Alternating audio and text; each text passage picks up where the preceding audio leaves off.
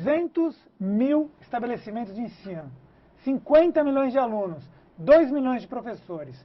Esses são os números aproximados que compõem o atual cenário do sistema educacional no Brasil. Quer estudar e aprender mais sobre esse tema? Acompanhe esse tutorial. O Ministério da Educação é o órgão responsável pela educação no Brasil. Cuidar das questões legislativas, administrar o ensino fundamental, médio e superior são algumas das competências desse ministério. Em Acesso à Informação, encontramos as ações e programas para as cadeias de ensino e alfabetização. Na aba Professores e Diretores, está disponível uma base educacional que pode auxiliar a preparar as aulas, bem como ajudar a compreender como lidar com alguns comportamentos de alunos. Para os estudantes, o Ministério oferece um espaço sobre as provas e ações sociais. Para os pais, o portal cede um espaço para que eles entendam como agir em caso de alteração comportamental na escola. Caso os problemas persistam, no link Serviços, o item Fale Conosco é o canal de comunicação entre o MEC e a população. Em caso de alguma reclamação, tanto os pais como os professores têm acesso a essa área. Está tudo dividido por assunto, o que facilita na hora de direcionar o seu comentário. Entender como funciona a educação no Brasil é um excelente caminho para cada vez mais criarmos cidadãos que têm capacidade para entender e exigir um ensino de qualidade. Gostou dessa dica? Compartilhe! Liberdade de expressão e redes sociais. Para explicar quais são os limites da lei, convidamos Gisele Truzzi, advogada especialista em direito digital. Quem também contribui via web é o professor Francisco Mendes, da Escola Internacional de Alphaville. Obrigado por todos por virem ao programa. Obrigado, Gisele, por voltar ao programa depois de um ano e meio. É mais ou menos isso. Eu que agradeço o convite novamente. Mudou muita coisa de um ano e meio para cá nesse mundo Mudou. digital? Mudou bastante. A gente teve aí o boom das redes sociais, a popularização dos smartphones. Então, hoje em dia, todo mundo tem internet no bolso. E isso também é um agravante em termos de sala de aula. O aluno fotografa a prova, fotografa o professor, filma colega e expõe isso na rede social.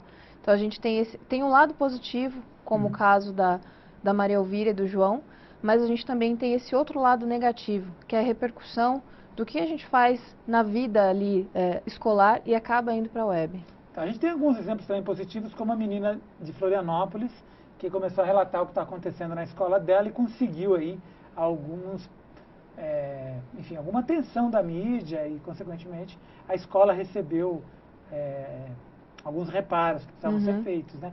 O que, que pode e o que, que não pode ser postado na web? Ah, o aluno tem que tomar ciência de que tudo que ele está colocando ali não está restrito só a- ao ambiente do colégio, aos colegas dele. Ele sempre tem que pensar que o mundo inteiro pode estar vendo aquilo. E que, eventualmente, alguma coisa que ele fale ali, ou que até alguém comente pela página, pode gerar um crime contra a honra, por exemplo. Ah, algum colega insatisfeito com algum professor pode se utilizar daquela página na internet para xingar aquele professor, para postar um vídeo difamatório. E ele, como proprietário dessa página, ele tem que moderar esse conteúdo. Ele precisa excluir, ele precisa dar o direito de resposta para uma pessoa que foi ofendida. Não pode postar fotos de alunos sem autorização, de professores também. Então, todo conteúdo que eh, se referir à imagem de terceiros, a fotos de terceiros, ele tem que ter uma autorização para isso. Mas Seja- isso ingessa um pouco a internet, não ingessa? Acaba engessando, mas é, ata- através até da internet, que ela é rápida e dinâmica, fica fácil você tirar uma foto com o smartphone e é, pedir para essa própria pessoa te autorizar ali naquele momento, olha, essa foto eu posso publicar na página tal? Mas Pode. Eu vou te mandar um e-mail já na sequência, você me dá esse ok no e-mail? Tranquilo. Mas aí as ações do Facebook vão por água abaixo, né? É, Bom, já não estavam muito bem, né? Mas o importante aqui é a gente se resguardar, né? O usuário se resguardar, e se tratando de menor de idade, então o- a cautela é ainda maior. Mas o menor tirando uma fotografia de outro menor pode criar algum problema? Pode. É, nenhuma imagem de terceiros, você fotográfica, o menor fotográfico, pode ser publicada sem autorização dessa pessoa, né, do fotografado. O, em se tratando do menor, ele também tem que ter essa autorização do colega, do professor, seja quem for. e isso pode ser via e-mail. Se ele publicar essa imagem sem a autorização da pessoa, a pessoa lá na frente, ela pode ter é, ficado descontente com essa veiculação, pode ter sido uma imagem que foi atribuída a um conteúdo que foi desvirtuado e ela pode requerer a remoção desse conteúdo. Ou isso pode gerar comentários que acabem difamando essa pessoa. Então isso pode dar problema sim para o fotografado e pode, na consequência, trazer problemas para o menor de idade. E sendo menor, quem vai responder civilmente são os pais. Então aí tem pai que acaba se surpreendendo com uma ação de indenização de um professor que foi ofendido via rede social. Agora, hoje ou ontem, recentemente, foi aprovada a Lei Carolina Dickman.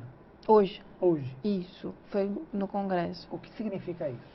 Uh, essa lei, o pessoal apelidou de Carolina Dickman, em virtude da aprovação, do, da tramitação desse projeto de lei ter andado é, bem na época em que as fotos dela foram divulgadas na internet, né? É, mas não tem né, estreita relação com o caso. Enfim, é fruto de um projeto de lei que já tramita no, no Congresso desde 99, o projeto de lei 84 de 1999. Ele recebeu vários adendos, é, digo que ele passou por várias cirurgias plásticas ali, que foram extraídos trechos polêmicos. Lipoaspiração. É, lipoaspiração, gastroplastia. Ele se reduziu a basicamente quatro artigos, né? E no final estava, estava em trâmite nesse ano ainda, teve uma modificação e tinham poucos crimes a serem tratados. Ele ficou um texto é, mais enxuto, é, mais benéfico para a sociedade, não havia muita polêmica a ser levantada e os assuntos é, relacionados que seriam mais abrangentes, que causaram polêmica no texto do Azeredo, seriam tratados depois, né? E agora, com essa pressão de internet, marco civil e tudo, é, o Congresso resolveu despachar várias coisas que estavam ali na fila. Então, agora, hoje, está na pauta a votação do marco civil e é, o Senado e a Câmara aprovaram dois projetos, esse relacionado a Carolina Dickman e o 99, o 84 de 99, que tratam ambos de crimes eletrônicos. Eles também foram reduzidos, foram remaqueados, e agora eles só tratam basicamente de dois delitos. O uso indevido de dados bancários, sem autorização, e quebra de senha. Então, eu ainda, como a notícia é tão fresquinha, peguei até antes de vir para cá, eu ainda não li o texto na íntegra para ver como ficou. Mas, assim, como especialista em direito digital, já te adianto que é uma, um benefício para a sociedade a gente já ter alguma coisa para tratar de crimes tá eletrônicos. Vamos falar de um outro assunto que veio à pauta essa semana. A professora que tirou uma fotografia dos alunos de costas, dentro de uma sala de aula, com um guarda-chuva, tomando chuva, uhum. mostrando que a escola estava em condições precárias, ela foi mandada embora da escola. Isso em São Luís do Maranhão. Como é que você, como advogada, vê isso? Eu entendo que aqui, minha opinião né, individual, é, foi um pouco é, precipitada essa atitude de mandar a professora embora, né, demiti-la da, da sua função, sendo que ela não identificou os alunos, a escola era pública, tem verba pública, tem dinheiro de toda a população ali investido, então todo mundo está contribuindo para a situação daquela escola. E é, ela também gerou uma transparência para a sociedade. Ela mostrou, olha, nossa escola está assim, nós pagamos impostos, mas não estamos vendo retorno disso.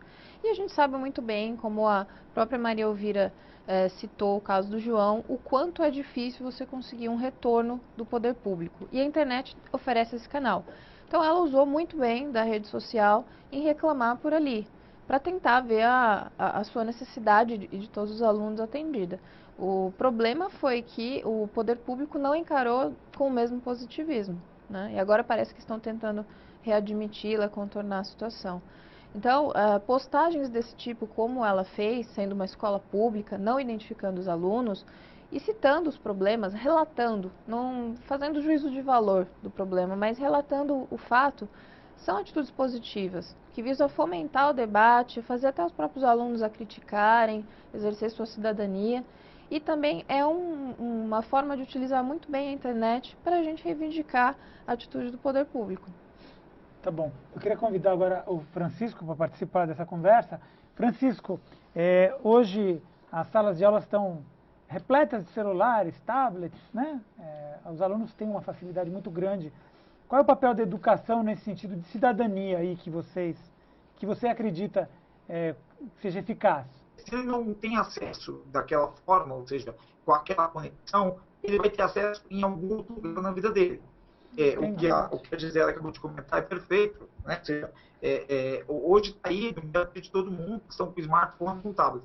Então, como é que a educação faz? Acho que, antes de mais nada, é conscientizar é, pais e principalmente os alunos de quando e como o equipamento. Né? Tá Qualquer equipamento pode ser benéfico ou não. Bacana. Gisele, existe algum, é, existe algumas, a SaferNet, outras, outras ONGs que estão também tomando, é, é, estão se preocupando com a questão da exposição desses adolescentes com sexting, né, uhum. né, com essa coisa da, da, facilidade de ter uma câmera e de se expor. Uhum. Como é que o direito é, procura proteger esses adolescentes que são alvo é, desse tipo de, é, de prática? Tá. É, como eu te disse, né, com a popularização dessa tecnologia, obviamente a exposição desses jovens acaba sendo muito maior, né? Não só por é, acabar tendo, é, sendo seduzido por algum maior, né? a gente tem pedofilia é, e, e chats, redes sociais que acabam sendo um canal facilitador para a prática de delitos contra o menor, mas também o que a gente lida muito hoje é o próprio menor de idade que se expõe demais. Eles vão além do que eles deveriam fazer. É, o que a gente diz que é, eles não têm noção de causa e consequência atualmente. Eles não imaginam o que um, um texto, é, uma foto pode lhes causar no futuro. E é esse o, problema principal do que a gente vem tendo com os adolescentes e crianças hoje em dia. Os pais acabam não tendo tempo, pela, pela rotina, de educar o filho para o uso da tecnologia. Eles dão um telefone, um smartphone, um tablet e não ensinam. A escola também faz esse tá papel tá e não educa. Deixa eu ver o Francisco que eles não chamam aqui. Diga, Francisco. Eu acho que sim, da, da Gisele, eu acho que perfeito, é a seguinte, uma das coisas que, que pais e alunos têm em mente, uma coisa que a gente sempre coloca na capacitação de, da conscientização que a gente faz para os alunos é três perguntas devem ser feitas, é, a moçada tem que fazer. Primeiro, o que eu vou postar na internet, eu posso me arrepender por algum motivo? Isso pode me prejudicar? Segundo, ah, o que eu vou postar na internet, seja foto, comentário, imagem, pode prejudicar alguém próximo de mim?